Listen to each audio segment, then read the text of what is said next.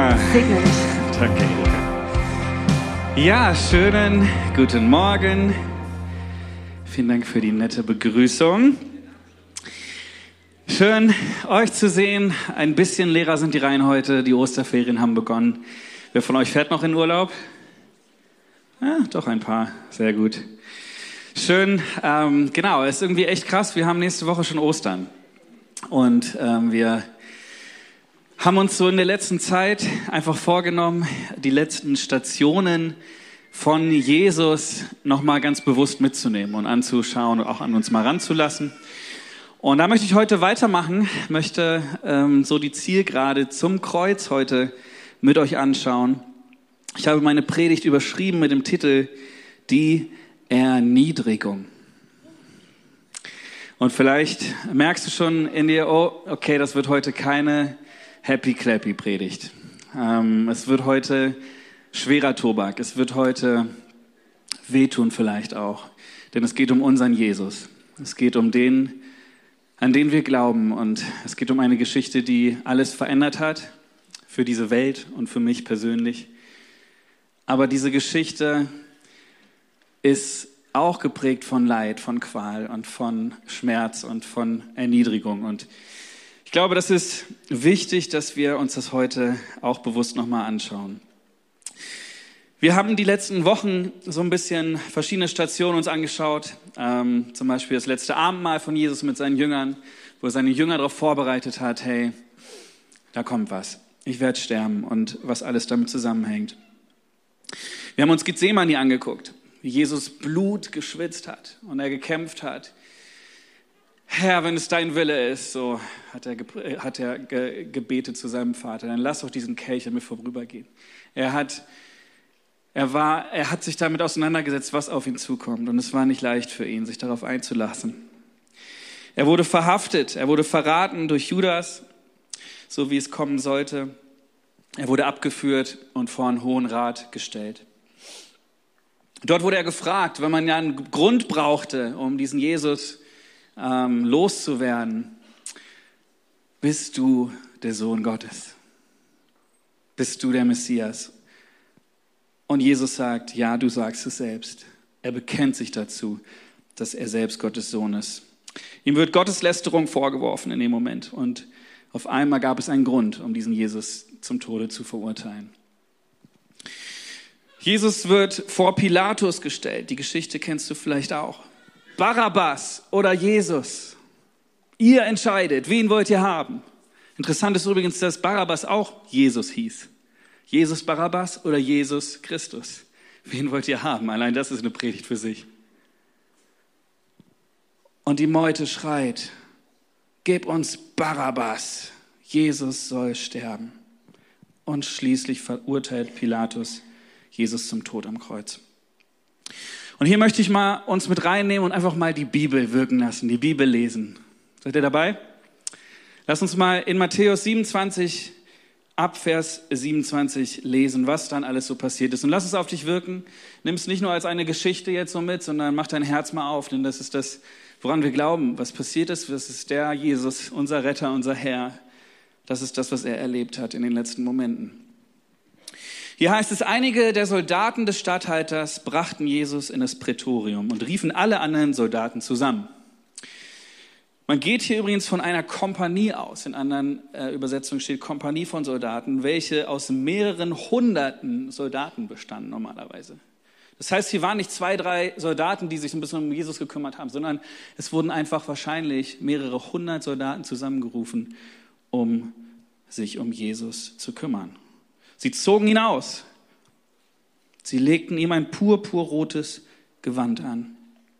Dann machten sie eine Krone aus langen, spitzen Dornen, setzten sie ihm auf den Kopf und gaben ihm einen Stock in die rechte Hand als Zepter. Daraufhin knieten sie vor ihm nieder, verhöhnten ihn und grölten, sei gegrüßt, König der Juden. Sie spuckten ihn an ich weiß nicht, ob du schon mal angespuckt wurdest. Sehr erniedrigend.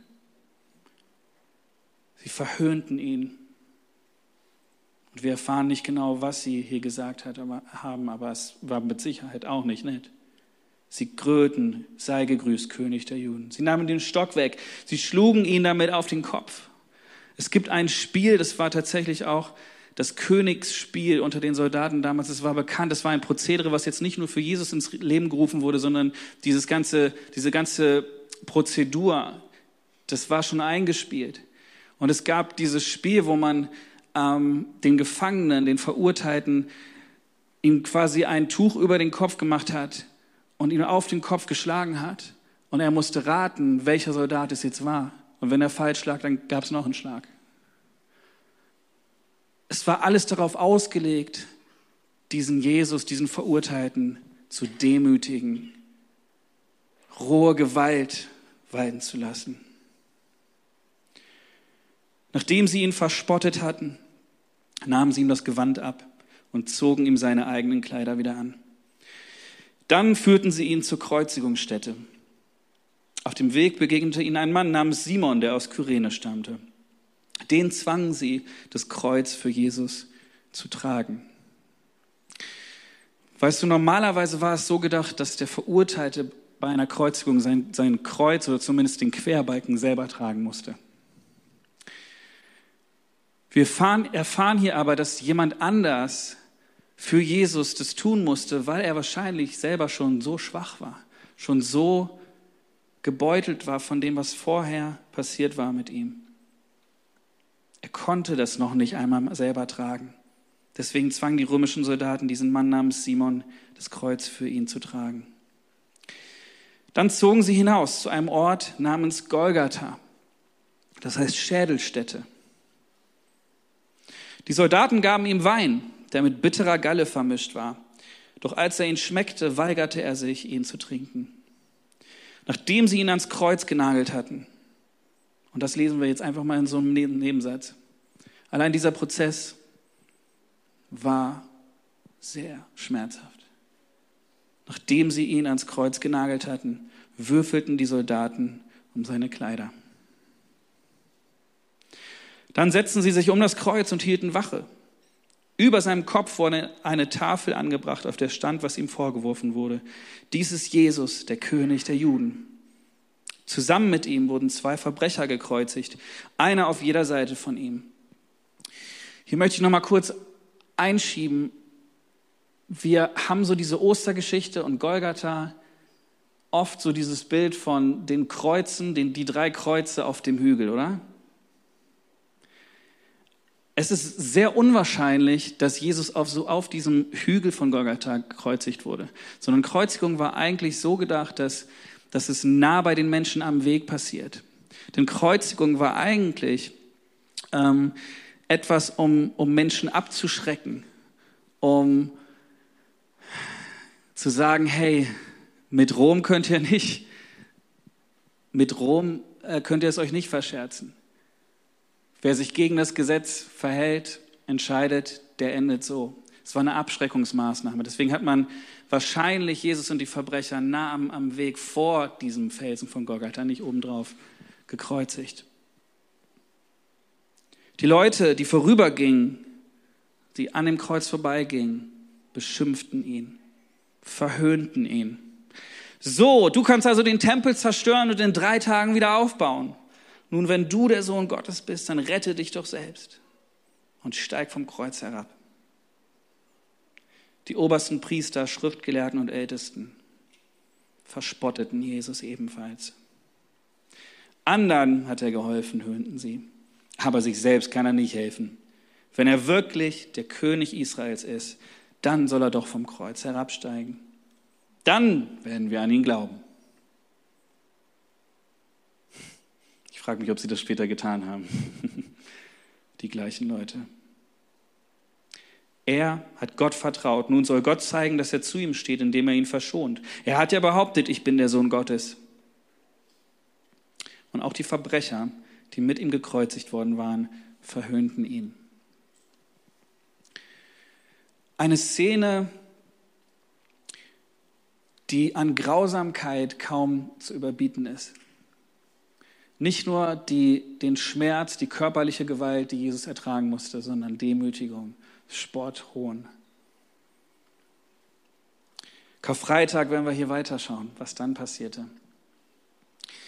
Aber ich weiß nicht, wie es dir geht, wenn du das nochmal so liest, wenn du das hörst. Ähm, die Kreuzigungsgeschichte ist eigentlich ziemlich bekannt. Es ist etwas, was auch Menschen, die nicht in der Kirche unterwegs sind, die nicht an Gott glauben, irgendwie kennen. Ich fand es sehr interessant. Ich weiß nicht, ob du äh, dich so ein bisschen mit, mit Karneval auskennst.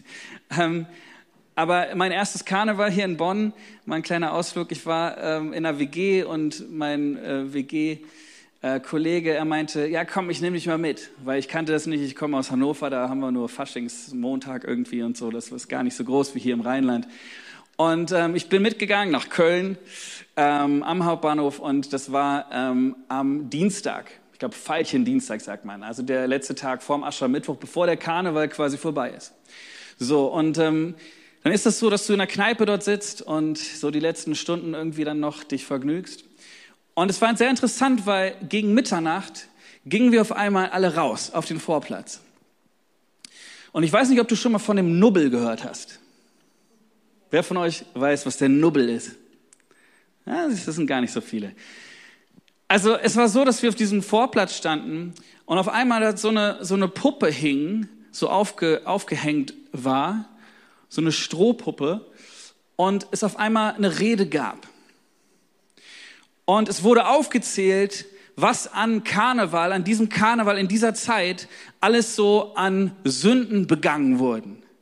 Ja, wer ist schuld daran, dass wir alle krank und pleite sind?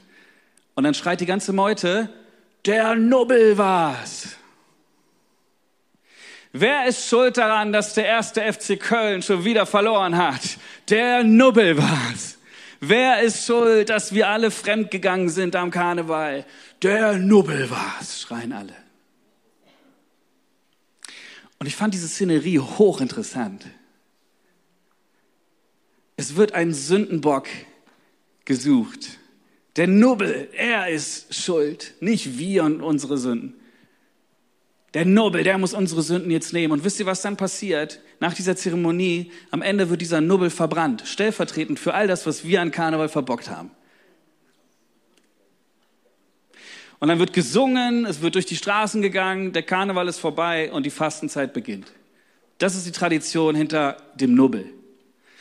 Und ich dachte mir so, wow, es ist dieses Prinzip von stellvertretende Sühne für meine Sünden, Kreuzigung und das, das ganze Symbol so, es ist Leuten bekannt. Es ist nichts Neues für uns. Und ich glaube auch vor allem für uns Christen ist es nichts Neues. Aber weißt du, was die Gefahr ist mit etwas, was man schon kennt? Dass es einen nicht mehr bewegt. Dass es einen nicht mehr berührt dass es, dass es selbstverständlich geworden ist. Ja, wir singen und wir feiern und Ostern, Auferstehung, Juhu. Aber das, was wir gerade gelesen haben, die Kreuzigung, der ganze Schmerz, die Erniedrigung, die Jesus auf sich genommen hat, es gehört dazu. Und ich wünsche mir so sehr, dass wir diese Bedeutung nicht vergessen, dass wir, dass, es, dass wir nicht aufhören, davon berührt zu sein, was Jesus ertragen hat. Ich glaube, wir müssen den Preis, den Jesus bezahlt hat für uns, wir müssen ihn verstehen, damit wir ihn wertschätzen können. Wir müssen das Ausmaß dieser Demütigung begreifen, um dankbar zu werden für das, was Jesus für uns ertragen hat. Das Kreuz hat Jesus alles gekostet. Und ich glaube, keiner von uns kann das nachvollziehen kann das nachfühlen.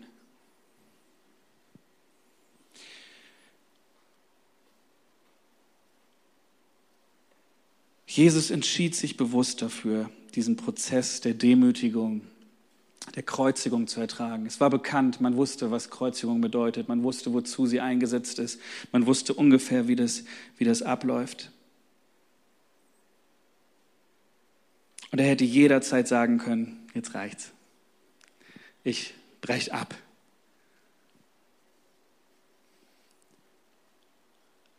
Aber er sagt selber in der Szene, wo er abgeholt wird, wo die Soldaten kommen und jemand noch versucht, ihn irgendwie zu retten, schlägt einem Soldaten ein Ohr ab und Jesus sagt, hey, lass das, was soll das? Glaubst du nicht, ich könnte meinen Vater bitten, nicht bitten, und er würde mir sogleich mehr als zwölf Legionen Engel schicken, um mich zu retten.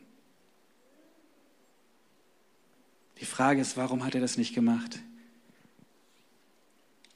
Und das steht im nächsten Vers. Wie würde dann aber die Schrift erfüllt, dass es so geschehen muss?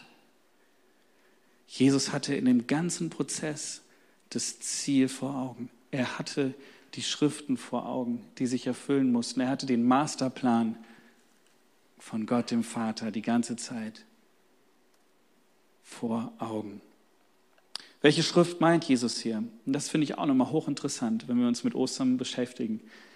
Es gibt total viele prophetische Schriften und das ähm, ist auch ein Alleinstellungsmerkmal für die Bibel. Da gibt es kein Buch auf dieser Welt, die so viel Prophetie, die sich Jahrhunderte später erfüllt hat, äh, beinhaltet. Das Alte Testament ist voll von prophetischen Schriften, ähm, wo quasi dieser Masterplan Gottes beschrieben oder erkennbar wird.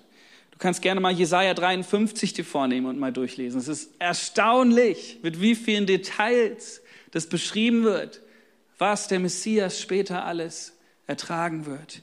Alles, was wir gerade gelesen haben, so viel davon, die Demütigung, dass sie um seine Kleider gespielt haben und all dieser ganze, die, dieser ganze Prozess, es wird beschrieben damals schon. Jesus, der Messias, erfüllt die Prophetien. Psalm 22 kannst du auch gerne mal anschauen. Er beginnt mit diesen berühmten Worten, mein Gott, mein Gott, warum hast du mich verlassen. Jesus zitiert das am Kreuz in seinem letzten Moment. Und auch der Psalm 22 beschreibt diese körperlichen Schmerzen, diese Demütigung, die der Messias erleiden wird. Aber trotzdem auch die Hoffnung auf Gott, die ihn retten wird und uns. Jesus wusste, dass diese Erniedrigung, Erniedrigung auf ihn zukommen würde. Aber der Gehorsam seinem Vater im Himmel gegenüber war ihm wichtiger als die Scham, als der Schmerz, als die Erniedrigung, die er ertragen musste. Es war ein freiwilliges Opfer von Jesus. Es hat ihn niemand gezwungen, sich kreuzigen zu lassen. Aber er hat sich eins gemacht mit dem Willen des Vaters. Er war sich bewusst dessen, dass das der einzige Weg ist. Manche Leute fragen sich, war die Kreuzigung wirklich notwendig? Hätte Jesus nicht auch einfach ganz friedlich einschlafen können? Hätte es nicht einfach ohne Schmerzen, ohne Demütigung das gleiche Ergebnis gehabt? Musste das wirklich so brutal sein? War die Kreuzigung wirklich notwendig? Und sie verstehen nicht, warum es notwendig war. Die halten es für übertrieben, ist doch ein bisschen dramatisch. Aber das Problem ist, wenn wir so denken, dass wir nicht das Ausmaß und die Auswirkungen unserer sündhaften Natur verstehen und respektieren. Es gehört zu diesem Prozess dazu, dass wir verstehen, Sünde ist real und es trennt uns von Gott. Gott ist heilig und er kann nicht mit Sünde zusammen sein. Es trennt uns. Es musste so sein. Er kann unsere Sünde nicht einfach übersehen, weil er ein gerechter Richter ist. Er kann nicht einfach zulassen, da ist er auch voller Prinzipien. Ja? Er kann nicht einfach zulassen, dass das Böse unbestraft ist. Und ich weiß, das hören wir nicht so gerne. Aber damit er uns Vergebung anbieten kann, muss die Strafe für unsere Sünde von jemand anderem getragen werden. Gott hat Jesus anstelle von uns bestraft. Ohne das Leiden Jesu keine Erlösung für uns. Ohne den Schmerz Jesu keine Vergebung für unsere Sünden. Ohne die Kreuzigung Jesu kein Christentum. Wir wären alle nicht hier. Vor der Herrlichkeit brauchte es das Leiden. Und es gibt nur ein Wort, das beschreibt, was Jesus in dem allen antrieb. Liebe. Liebe. Robert Mounds hat gesagt, es war die Kraft der Liebe, nicht die der Nägel, die ihn dort hielt. Es war die Kraft der Liebe. Es war die Kraft der Liebe, die ihn dazu brachte, während all der Erniedrigung, die er leiden musste, für seine Feinde zu beten. Vater, vergib ihnen, denn sie wissen nicht, was sie tun. Vater, vergib ihnen, denn sie wissen nicht, was sie tun. Noch ein Schlag, noch, noch mal angespuckt, noch mal verhöhnt. Vater, vergib ihnen, sie wissen nicht, was sie tun. Es war die Kraft der Liebe, die ihn dazu brachte, zum Diener zu werden. Ein König wird zum Diener. Der König der Könige, Gottes Sohn, erniedrigt sich. Wir lesen diese bekannten Verse aus Philippa 2, Vers 6 bis 9. Da wird das beschrieben. Obwohl er Gott war, bestand er nicht auf seinen göttlichen Rechten. Er verzichtete auf alles. Er nahm die niedrige Stellung eines Dieners an und wurde als Mensch geboren und als solcher erkannt. Er erniedrigte sich selbst und war gehorsam bis zum Tod, indem er wie ein Verbrecher am Kreuz starb. Deshalb hat Gott ihn in den Himmel gehoben und ihm einen Namen gegeben, der höher ist als alle anderen Namen.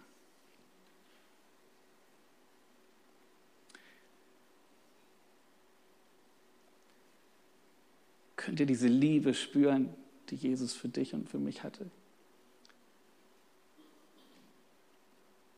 Was für ein Gehorsam.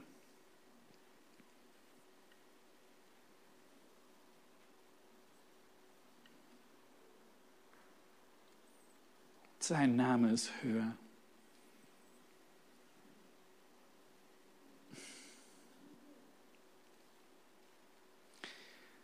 Wisst ihr, heute ist Palmsonntag. Und am Palmsonntag erinnern wir uns daran, wie Jesus eingezogen ist.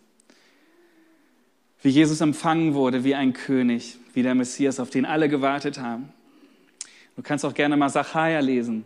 Da wird es auch schon prophezeit, dass genau das passieren muss. Und ähm, die Leute riefen, sie riefen ihm zu, wie er hineinkam, auf dem Esel geritten. Hosianna, dem Sohne Davids.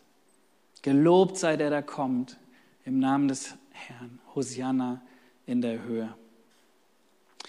Heute können wir voller Dankbarkeit als erlöste Kinder Gottes unseren König Jesus können wir groß machen, können uns eins machen, ihn erheben, der zu Rechten Gottes sitzt, der gepriesen wird von den Engeln rund um die Uhr und können mit ihnen singen, heilig, heilig, heilig, würdig, würdig, würdig ist das Lamm auf dem Thron.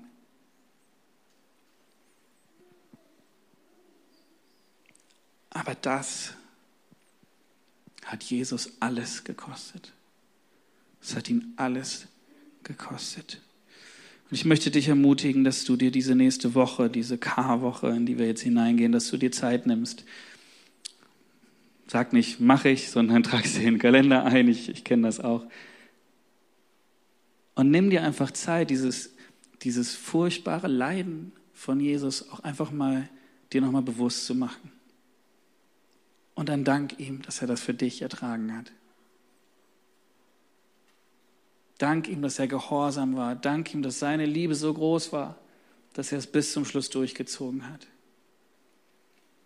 Wir können nicht auf das Kreuz schauen und unbewegt bleiben. Es geht nicht, ihr Lieben. Wenn du das Kreuz anschaust, dann denk an den Grund, warum Jesus dort geblieben ist. Wegen dir, wegen mir. Und all der acht Milliarden Menschen, die gerade noch auf dieser Welt leben und schon vor uns gelebt haben. Er hat jeden Einzelnen diese Möglichkeit gegeben, versöhnt zu sein mit Gott dem Vater. Deine und meine Sünde macht es nötig, dass Jesus starb. Wegen meiner Sünde musste Jesus bestraft werden. Das macht was mit mir. Wenn du über die Kreuzigung nachdenkst, wirst du wahrscheinlich viele verschiedene Gefühle haben. Vielleicht erfüllt dich Schuld, Scham, Trauer, aber vielleicht auch Freude, Staunen, Dankbarkeit und einfach eine größere Liebe, als wir sie uns so vorstellen können. Und das genau ist die Kraft des Kreuzes. Jesus hat das Kreuz aus einem einfachen Grund ertragen. Er wusste, was es bewirken würde und er fand, dass du es wert bist. Er fand, dass du es wert bist. Ist das nicht gute Nachricht?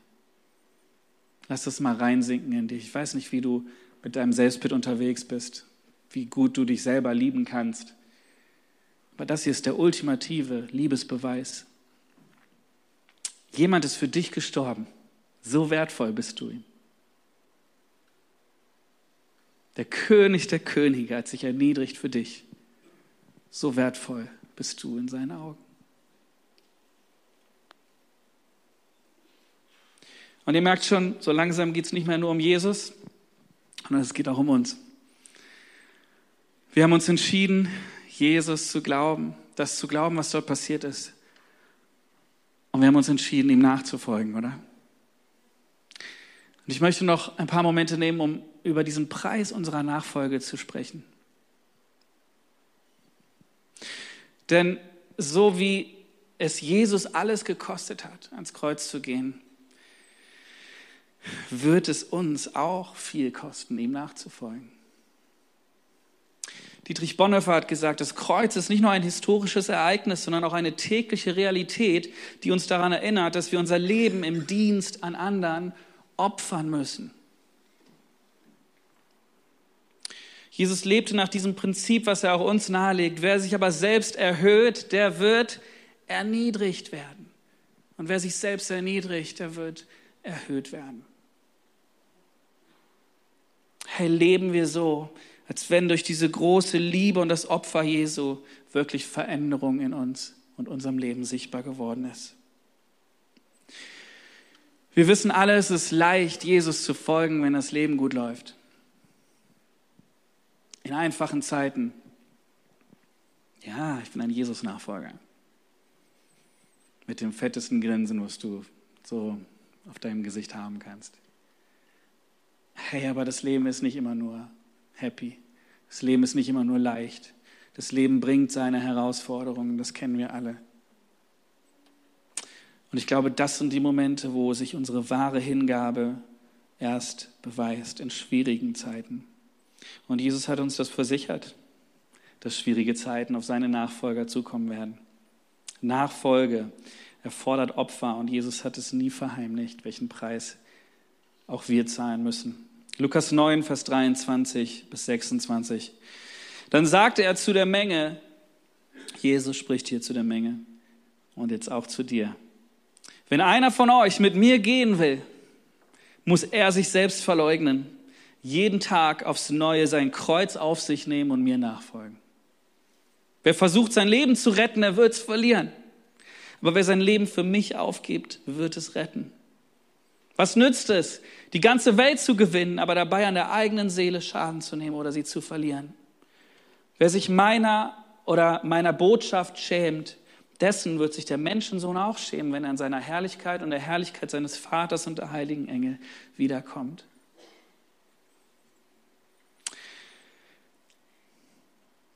Ich weiß, es ist kein attraktiver Aufruf zu sagen, hey, komm und folge Jesus nach. Und dabei könntest du deine Freunde, deine Familie, deine Anerkennung, deinen Ruf, deine Karriere und eventuell sogar dein Leben verlieren.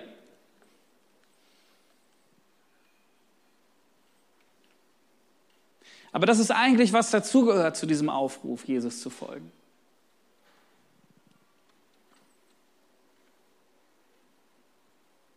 Nehme Nimm dein Kreuz auf dich und folge mir nach. Das ist das, was Jesus jedem Einzelnen von uns sagt. Und die Frage ist, bist du bereit? Bin ich bereit dazu?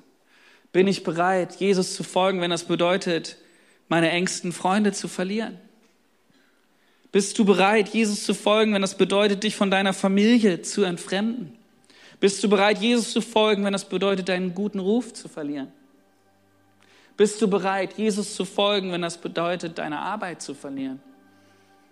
Bist du bereit, Jesus zu folgen, wenn das bedeutet, vielleicht sogar dein Leben zu verlieren?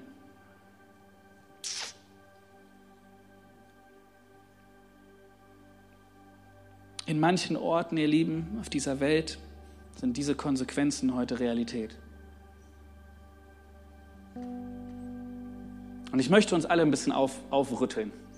Wir leben in unserer westlichen Welt, in unserer Blase und uns geht es sehr gut. Jesus zu folgen, ich weiß nicht, ob man es so vergleichen kann, aber ich glaube, ich habe in meinem Leben nicht so viele Nachteile wie Menschen in anderen Realitäten.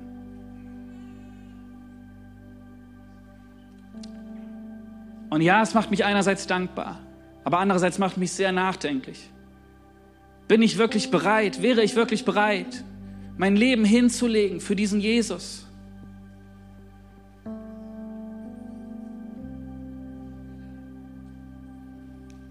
Für meine Frau, für meine Kinder, ja klar, sofort.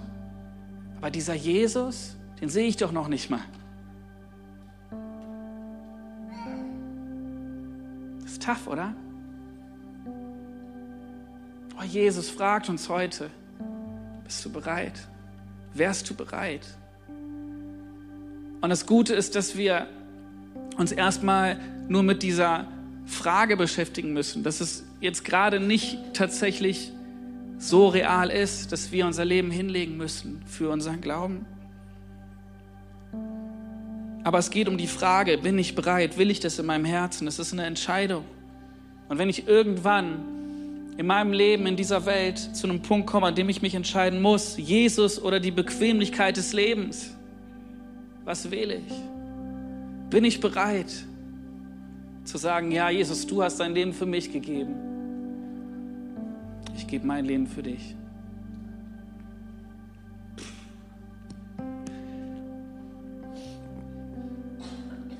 Was wirst du wählen? Wisst ihr, zum Glück gab uns Jesus auch ein Versprechen mit. Er sagt, wer sein Leben erhalten will, der wird es verlieren. Wer aber sein Leben verliert um meinetwillen, der wird es finden. Der wird es finden. Jesu Trost gilt für uns alle als seine Jünger heute. Er sagt, ich habe euch das alles gesagt, damit ihr in mir Frieden habt. Hier auf der Erde werdet ihr viel Schweres erleben. Aber, aber habt Mut, denn ich habe die Welt überwunden. Aber habt Mut, denn ich habe die Welt überwunden. Aber habt Mut, denn ich habe die Welt überwunden.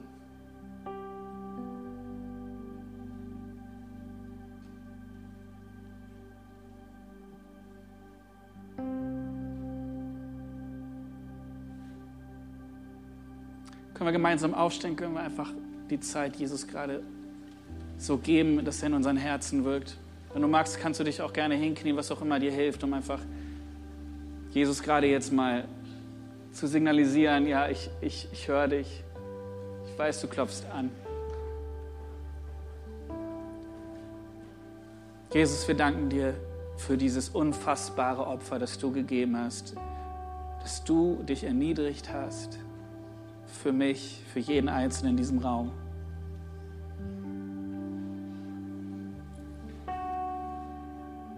Heiliger Geist, komm und bewege unsere Herzen. Lass uns nicht kalt werden. Wir wollen verändert werden durch deine Kraft. Wir wollen uns neu bewusst machen, was du gegeben hast, was du investiert hast, was du geopfert hast, Jesus. Herr, wir wollen reagieren darauf. Wir wollen uns dieser Frage stellen, bin auch ich bereit, mein Kreuz auf mich zu nehmen, zu sterben, die Dinge in meinem Leben dir unterzuordnen, dir nachzufolgen von ganzem Herzen, mit allen Konsequenzen. Bin ich bereit dazu? Und ich möchte dich ermutigen, gerade jetzt diese Frage in dir zu bewegen. Und wenn du merkst, ich kann das gerade nicht so sagen für mich, dann sag Jesus das, dann sag Gott das, dann geh gerade jetzt ins Gebet mit ihm. Wir werden jetzt gleich ein Lied singen Und ich möchte dich bitten, dass du die Zeit nutzt, nicht um das Lied mitzusingen, sondern einfach um in deinem Herzen zu forschen, was ist da gerade los? Wie reagierst du darauf? Kannst du sagen, ja, ich bin bereit, Herr. Ja, ich bin bereit, mein Leben auch hinzulegen für dich. Ich möchte dir folgen von ganzem Herzen. Komm, lass uns die Zeit nehmen, lass uns einfach Jesus einladen, dass er in unseren Herzen wirkt jetzt.